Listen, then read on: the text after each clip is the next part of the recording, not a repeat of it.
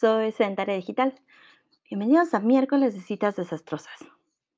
El día de hoy les quiero contar de una de las peores citas que tuve con el paramedicucho, y es que hubieron varias, pero el día de hoy quiero concentrarme en esta porque me parece, ahora sí que una de las señales que me dio para ya salir corriendo de ese lugar. Pero bueno, quiero que sepan que yo siempre he vivido aquí en una colonia bastante céntrica. Vivo muy cerca de vías de comunicación, como por ejemplo Tlalpan, eh, el eje 5, el eje 3. Entonces, la verdad es que mi colonia está muy bien ubicada. Y se los comento porque cuando yo conocí al paramedicucho, los dos estudiábamos en la Roma y él estudiaba en el campus de mi misma universidad, pero en el campus de Zona Rosa. Entonces, la mayor parte del tiempo, pues, nos la pasábamos ahí, entre Zona Rosa, la Roma. Y la verdad es que no me importaba mucho qué tan tarde se hiciera, porque yo estaba muy cerca de mi casa. O sea, hay muchas formas de llegar a mi casa en donde puedo llegar a mi casa en menos de 20 minutos. En fin, el caso es que un viernes en la tarde que estábamos en la clínica, yo estaba haciendo algunas cosas, él estaba haciendo tarea, cuando de repente me dice: "¿El domingo qué tienes que hacer?". Le dije: "Mm, no sé, ¿por qué?". Me contestó que había una exposición a la que quería ir, que iba a ser en su alma mater. Y siempre que hablaba de la UNAM, hablaba de la UNAM como su alma mater y como lo máximo en la vida y como muchas cosas. Y yo entiendo que estuviera orgulloso de haber estudiado ahí, o que se sintiera todavía conectado con, pues, la casa de estudios en la que pasó, pues, más de 3 años de su vida. Pero lo que me molestaba de que se refiriera a la UNAM de esa forma, era que tachaba a mi escuela, de donde yo estudié, a la que es mi alma mater, de escuela patito, o sea, de escuela que no valía nada, ni 2 pesos. Entonces, eso me molestaba porque mientras sí podíamos hablar de la UNAM y que, guau, una superescuela, hablar de la UDL era lo peor, o sea, lo peor que le hubiera pasado en la vida. Entonces, cuando yo le contesto un: "Ah, sí, ¿qué va a haber allá?". Él me contestó un: "¿Qué va a haber allá? Todo, todo hay en la UNAM, lo que te puedas imaginar". Y se puso bien intenso a decirme que que cómo que era que le preguntaba qué iba a haber en la UNAM, cuando era obvio que en la UNAM había todo y así. Y la la neta, la neta es que yo solo estaba preguntando un, o sea, sí, pero ¿por qué quieres ir el domingo? ¿Y exposición de qué? O sea, solo quería saber qué. El caso es que me dijo: "¿Sabes qué? No preguntes, o sea, te veo el domingo en Metrobús", y ya ni siquiera me acuerdo cuál era la parada de Metrobús, pero la que está ahí en una de las entradas de la UNAM, que está mucho más adelante de Doctor Gálvez y de La Bombilla, del Metrobús sobre Insurgentes. Y me dijo: "Te veo allá el domingo en la mañana a las 11 del día", creo me dijo, "y lleva algo para que comamos". Y se fue, todo ofendido. Yo, querido escucha, yo de verdad no sé cómo en ese tiempo no tenía un poco más de carácter, 2 pesos más de autoestima propia, porque de verdad sí fui, o sea, con todo y que me había hablado feo, con todo y que me había dejado a media plática, con todo y que me había dado una lectura de cómo mi escuela, la UDL, era pelusa, era basura, y la UNAM lo era todo, y cómo me atrevía a cuestionar que qué había ahí. Yo, de todos modos, el domingo en la mañana me levanté, preparé algo de comer, o bueno, algo de desayunar, almorzar, y me fui. Ahora, ¿qué preparé, querido escucha?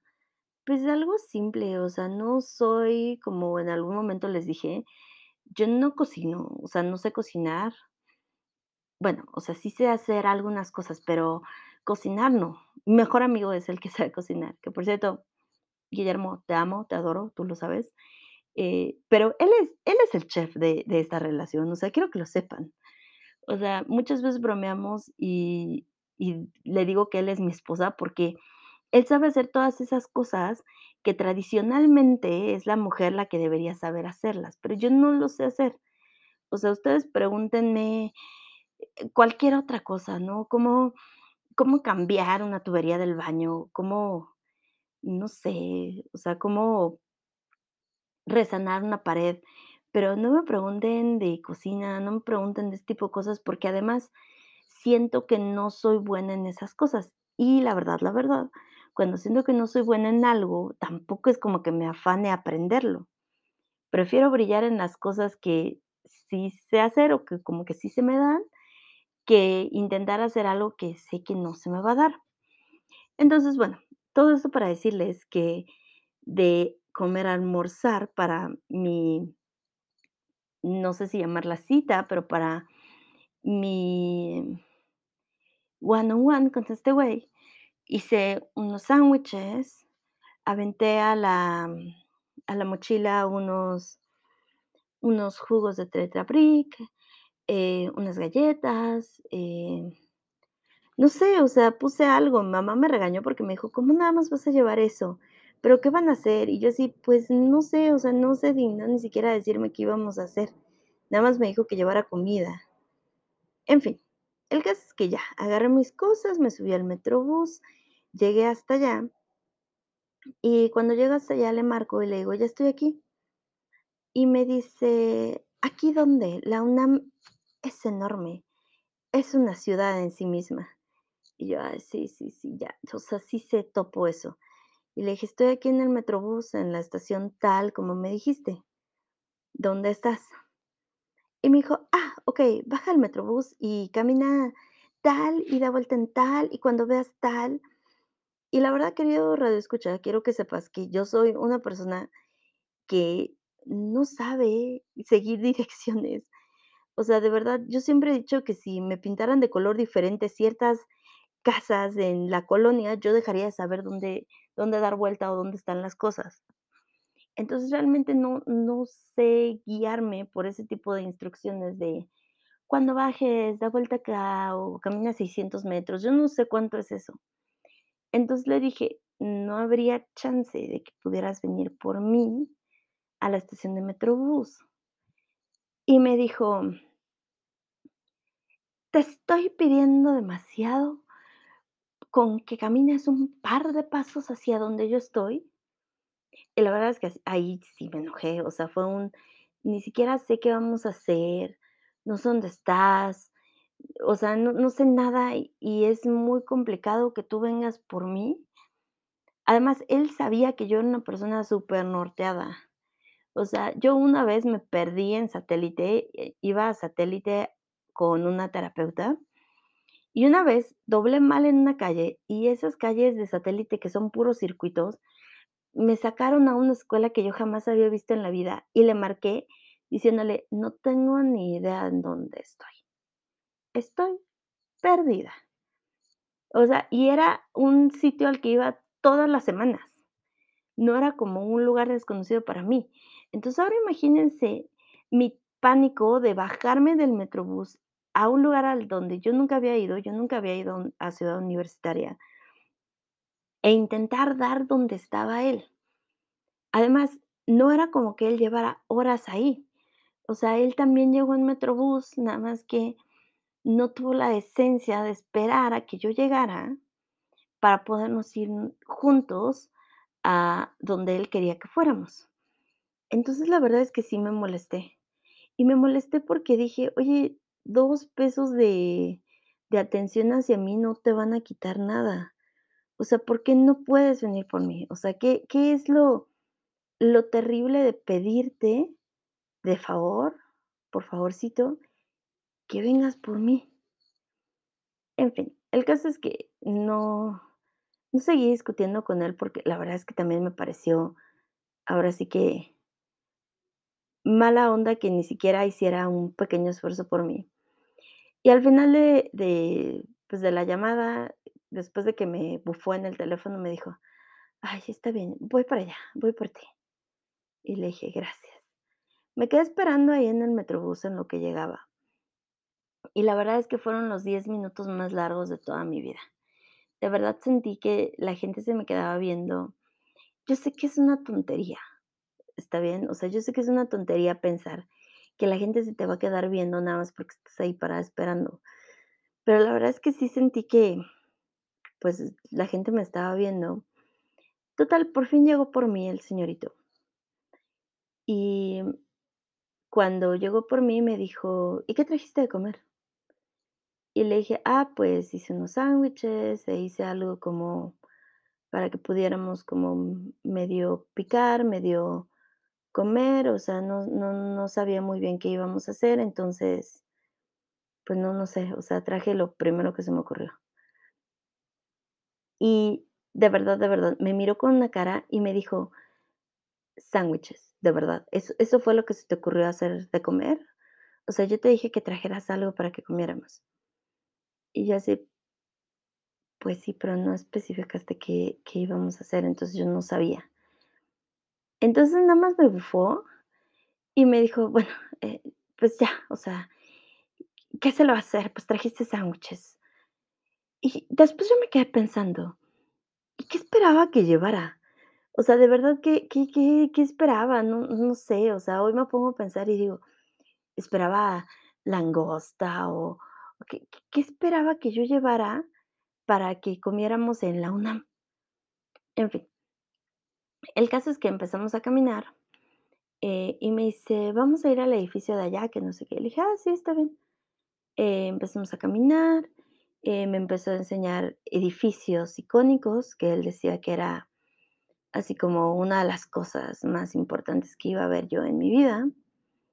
Y después de estar, eh, un rato caminando, me dice em "Vamos a entrar a ver una exposición de un amigo que está teniendo una una cosa de literatura", no me acuerdo qué tanto me dijo.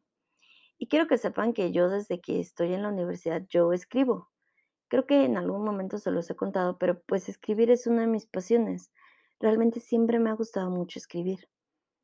Y él lo sabía, o sea, él sabía que yo tenía mis mis cuentos y tenía fábulas y tenía, pues, muchas cosas que me gustaba hacer cuando cuando tenía un tiempito para mí. El caso es que me dice de de este amigo y le dije: "Ah, qué padre, también es escritor". Y me contesta: "No, o sea, él sí es escritor, él sí escribe". Como poniendo y minimizando lo que yo hacía, porque él no creía que fuera relevante, o no creía que fuera suficiente, o yo no yo no sé qué pensaba. Realmente, o sea, con él siempre me quedó esta sensación de de no entender por completo qué qué pasaba, o sea, ¿por qué? ¿Por todas las demás personas sí eran interesantes, pero yo no? Equis, el caso es que, total, que llegamos a al punto de de la exposición de este cuate, y entramos, y cuando entramos, pues, obviamente, pues, como yo iba con él, la gente le le preguntó, pues, que con quién iba, que quién era yo. Y no se lo preguntaban desde un lugar de "Ay, ¿quién es ella?", o yo no sé, o sea, desde un lugar de de chisme, pues, o sea, se lo preguntaban, pues, normal, o sea, como un "¿Con quién vienes?". Y creo que es como una de las preguntas más normales de la vida, o sea, si si estás yendo a un lugar con alguien, pues, es normal que te pregunten: "¿Con quién vienes?". El caso es que cuando se dio la esto de de que le preguntaran con quién venía, él se volteaba a verme y decía: "Ah, sí, em, una colega". Pero ni siquiera decía cómo me llamaba, ni qué hacía, nada. O sea, nada más decía: "Una colega", y ya. Entonces, pues, yo me vi en la penosa necesidad de empezar a decirle a la gente que venía con bueno, más bien que estaba en ese evento, decirles: "Ah, hola, este, me llamo Sandra, este, estudio con con el paramedicucho y, pues, este, soy psicóloga". Pues, tampoco sabía mucho de qué decir, o sea, tampoco entendía mucho de de qué se supone que uno dice en en ese tipo de momentos. Eh, y y de manera muy honesta, o sea, les quiero preguntar, ¿qué qué qué se dice cuando cuando le preguntan a alguien quién es con quien vienes, y ese alguien no contesta. O sea, alguien ese alguien ni siquiera se toma la molestia de de decirle a las personas quién eres o por qué vienes con esa persona. La verdad es que sí, siempre me sacó mucho de onda eso, porque no era como que yo esperara que contestara: "Ah, es, em, no sé, alguien con quien estoy saliendo, mi pareja", no, simplemente decir mi nombre creo que creo que no era mucho pedir, y creo que él sí lo tomaba como algo demasiado serio al decir mi nombre y que venía conmigo y bueno, equis. El caso es que terminó la exposición, me quedo platicando con con este cuate y le dije: "Oye, qué padre que escribas, la verdad es que a mí también me gusta mucho". Y me puse a platicar con él porque de repente, eh, volteo y el paramedicucho ya estaba del otro lado de la sala platicando con quién sabe quién, y me había dejado ahí sola junto con este cuate que era su amigo, pero que yo no conocía. Entonces ya, o sea, este cuate me empezó a a platicar de que, pues no, que que él, pues, o sea, también siempre le había gustado escribir y, o sea, la verdad es que una plática bastante amena, un cuate bastante interesante. Y cuando, pues, seguimos platicando y así, de repente me dice: "Oye, ¿y de dónde conoces al paramedicucho?". Y le dije: "No, pues es que estudiamos juntos en en la universidad. No sé si sepas que él está estudiando nuevamente, está estudiando psicología". Y me contestó: "No, no sabía". Y le dije: "Bueno, em, creo que sabes que, pues, cuando" o bueno, él me contó que cuando falleció su esposa, pues, ya no no quiso, pues, hacer muchas cosas, y también él sentía que, pues, no iba a dar nada a la comunidad yéndose a donde le habían asignado el servicio, etcétera. Se me quedó viendo con una mirada superincrédula, y este cuate me dice "Pero el paramedicucho nunca terminó medicina". Y le dije: "¿Cómo?". Y me dice: "Sí, o sea, él, pues, creo que se salió en tercer semestre, segundo semestre, no lo sé, y pues, yo tampoco nunca le conocí ni novia ni nada, ni ni sabía que se había casado, ni nada de eso, o sea, no no tenía ni idea". Y yo ahí me saqué muchísimo de onda, porque por un lado tenía esta información que él me había dicho, por otro lado, este amigo de él, que supuestamente era uno de sus amigos más antiguos, porque lo había conocido ahí en la facultad, que no sé qué, pues, me decía una historia completamente diferente. Pero, pues, obviamente yo le creía, pues, al paramedicucho, porque, pues, salía con él, o sea, y entonces me quedé pensando, ¿por qué me está mintiendo este cuate? Equis, el caso es que, eh, se le acercó más gente a platicar con él, yo en eso, pues, eh, me despido, le digo: "Bueno, voy a ir a a buscar al paramedicucho", eh, camino hacia donde está él, y cuando llego a donde está él, mm, pongo mi mano sobre su hombro para, pues, para hacerle saber que estaba junto a él y luego, luego se mueve y me quita la mano y me dice: "¿Qué?". Y le digo: "Ah, no, nada, nada más avisarte que ya estaba aquí". "Ah, eh, mira, te presento a una superamiga que no sé qué", y me presenta a las a las 3 chavitas con las que estaba platicando, y ya les digo: "Ah, un gusto, un gusto, un gusto". Pero jamás dijo mi nombre nuevamente, ya ni siquiera mencionó que éramos colegas, o sea, nada, ya no dijo absolutamente nada. Y en eso, este, cuando ya me iba a presentar, yo con ellas el paramedicucho dice: "Bueno, ya nos vamos, las dejamos".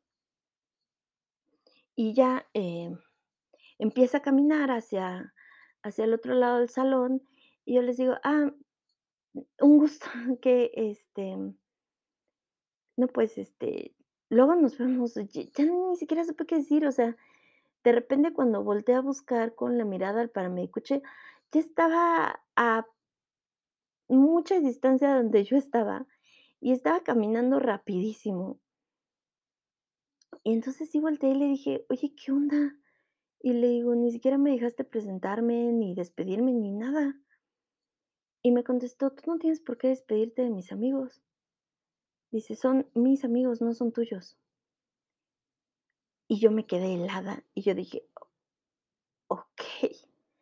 Y le dije: "Bueno, o sea, discúlpame si si te molestó, no era con la intención de, pues, de nada más que de ser amable con la gente con la que estás platicando". Y me volvió a contestar: "Tú no tienes por qué ser amable con nadie. Repito, son mis amigos, no los tuyos". Y yo: "Okey". La verdad es que este tipo de contestaciones siempre las tuvo conmigo, y siempre me pareció así terrible cómo me trataba. Y nuevamente, querido escucha, yo no sé qué demonios estaba haciendo con él. El caso es que, pues, cuando terminó todo este asunto, eh, me llevó, me dice: "Te voy a llevar a mi parte favorita la UNAM para que conozcas, que no sé qué, que bla, bla, bla". Me aventó todo un súper choro de por qué era importante para él ese lugar en la UNAM, etcétera. Y ahí nos sentamos, y, mm, fue ahí donde me dijo, este: "Pues saca lo que traes para comer, para que comamos algo, que no sé qué". Total, nos sentamos en una banca, y yo estaba ahí comiéndome mi sándwich. Eh, sándwich al cual, por cierto, le hizo muchísimas caras, y le hizo todas las jetas del mundo, que porque: "Es que le pusiste esto, es que le pusiste aquello, es que esto no me gusta", y, o sea, todo todo todo adentro de mi sándwich estaba mal. O sea, ¿cómo me atreví a hacer una cosa tan espantosa? Al día de hoy me lo pregunto. Yo no yo no sé qué qué pasaba por mi mente, que hice una cosa espantosísima y seguramente lo quería matar y envenenar. Pero en fin. El caso es que termina él de comer, que en realidad, pues, no comió nada de lo que yo había preparado. Y mientras estaba ahí todavía sentado, veo que saca de su estuche una guitarra, y yo no me había dado cuenta que traía una guitarra. Fue hasta que la sacó del estuche que me di cuenta qué era lo que traía cargando. Realmente yo no le había puesto atención. Y cuando me di cuenta que traía una guitarra pues, no sé, o sea, me sacó de onda. Empezó a afinar la guitarra y me dijo "Te traje a este lugar muy especial porque quería compartir algo contigo", me dice. Todo romántico, yo creo, según él. Y empezó a, a tocar una melodía, y le dije: "¿Qué es? No reconozco la canción". Y me dice: "No, no, tú no reconocerías la canción porque es algo que escribí yo". Y cuando dijo eso, dije: "Órale, qué padre, me me va a enseñar algo que escribió él". O sea, pe pensé mil cosas, de verdad, pensé mil cosas positivas. Las mil cosas positivas que pensé terminaron cuando de repente me dice "Esta canción es muy especial para mí, y te traje justo a este lugar, porque aquí fue donde le propuse matrimonio a mi esposa, y esta canción se la escribí a ella, entonces te la voy a cantar". Y me empezó a cantar una canción que le había escrito a su esposa muerta. No no creo que que pueda compartir con ustedes de manera verbal la cara que seguro puse. Me lo quedé viendo, él no me estaba viendo a mí, él estaba viendo hacia la nada mientras cantaba. Por cierto, canta espantoso, quiero que lo sepan. Él se sentía el José José, eh, generación 2000, pero no, canta espantoso, siempre ha cantado espantoso, y él siente que, guau, que canta como los mismos ángeles y arcángeles, pero canta de verdad muy mal. Y mientras estaba haciendo eso, yo volteo porque sentí la mirada de alguien. Y veo que una señora nos estaba viendo, y cuando me volteé a ver la señora, se pone la mano sobre el corazón y me hace ojitos de: "Qué cosa tan bonita", y yo: "No, señora, esto no está bonito. Señora, no no no sé qué es lo que está pensando usted que está pasando aquí, pero esto no está bonito. Esto está súper creepy. Y más allá de súper creepy, señora, esto está mal en muchas formas que no le puedo escribir en este momento, señora". Entonces, me pareció un una sensación súper incómoda el tener que estar ahí yo, escuchando la canción que le escribió a su esposa, la muerta. Entonces, eh, yo yo yo no sé cómo compartirles esta sensación de horror por por esto que estaba pasando, pero sí fue una sensación de ¿qué estoy haciendo aquí? ¿Qué estoy haciendo aquí? Y creo que eso esa fue la sensación que más se me quedó después de toda esta cita de terror. Fue de verdad esta sensación de, ¿qué hago aquí? O sea, es obvio que este güey todavía no supera a su esposa muerta y bueno, sus razones tendrá, me imagino, para no superar a su esposa muerta. Pero, ¿qué estoy haciendo aquí yo escuchando las canciones que le cantaba a su esposa, la muerta? De verdad, no no no creo poder compartirles el nivel de incomodidad que me generaba el estar ahí, el estar ahí, estar escuchando esa canción, porque además era una canción según él, él la escribió, y le creo, porque era una canción que no que no tenía nada de original, que no tenía nada de de algo que dijeras: "Mira, es buen compositor", no, o sea, eh, recuerdo que era una canción así como: "Eres la luna y las estrellas, y eres todas las cosas buenas que me pasan", y, o sea, era una canción realmente, eh, de poema de morro de secundaria, sin ofender a ningún morro de secundaria, si me están oyendo, perdónenme, pero era una canción sin imaginación, sin nada. Y lo peor del caso es que estaba yo ahí atrapada en medio de un lugar de donde no me podía ir, porque no sabía cómo salir de ahí para encontrar nuevamente el metrobús y regresarme a mi casa. Escuchándolo cantarle a su esposa, la muerta. Y fingiendo llorar, porque aparte quiero que sepan que cuando por fin terminó mi tortura de escucharlo cantar de repente nada más oí un de que se estaba sorbiendo los mocos, pero no estaban llorando. Querido escucha, quiero que sepas que no estaba llorando. No había ni siquiera ni siquiera un poquito de rojito en sus ojos, nada. Y me dijo: "Perdóname". Estas cosas me mueven muchísimo. Y fue todo lo que dijo antes de decirme: "Bueno, ¿quieres que te cante otra cosa?". "¿Qué canción te gusta? A ver si me la sé y te la canto". Y yo así: "No puedes pasar de, según tú, estar llorando por tu esposa, la muerta, a preguntarme qué quiero oír". La verdad es que en ese momento me levanté y le dije: "¿Sabes qué? Es un poco tarde, yo creo que quiero regresar a mi casa". Y me dijo: "¿Por qué? Pensé que íbamos a estar todo el día aquí en la UNAM".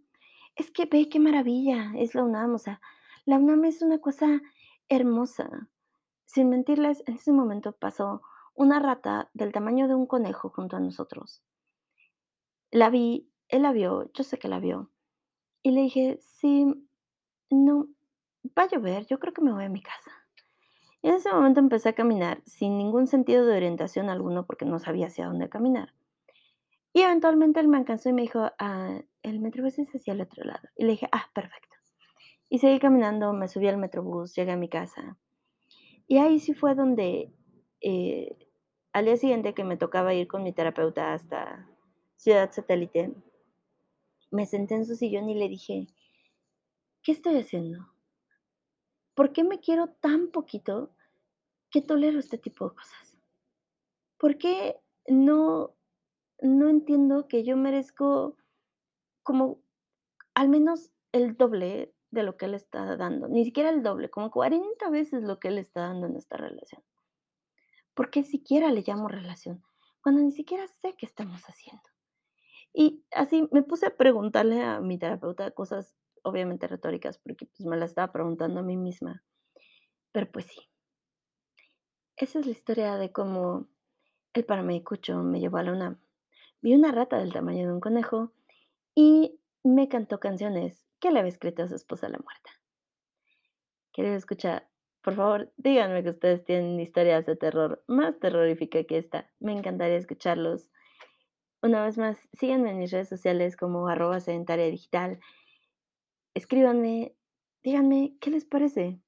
¿Ustedes qué opinan del paramedicucho? ¿Creen que exageró? Tengo pruebas, ¿eh? Tengo pruebas de todo lo que estoy diciendo. Y paramedicucho, si estás escuchando esto, esto no es para ti.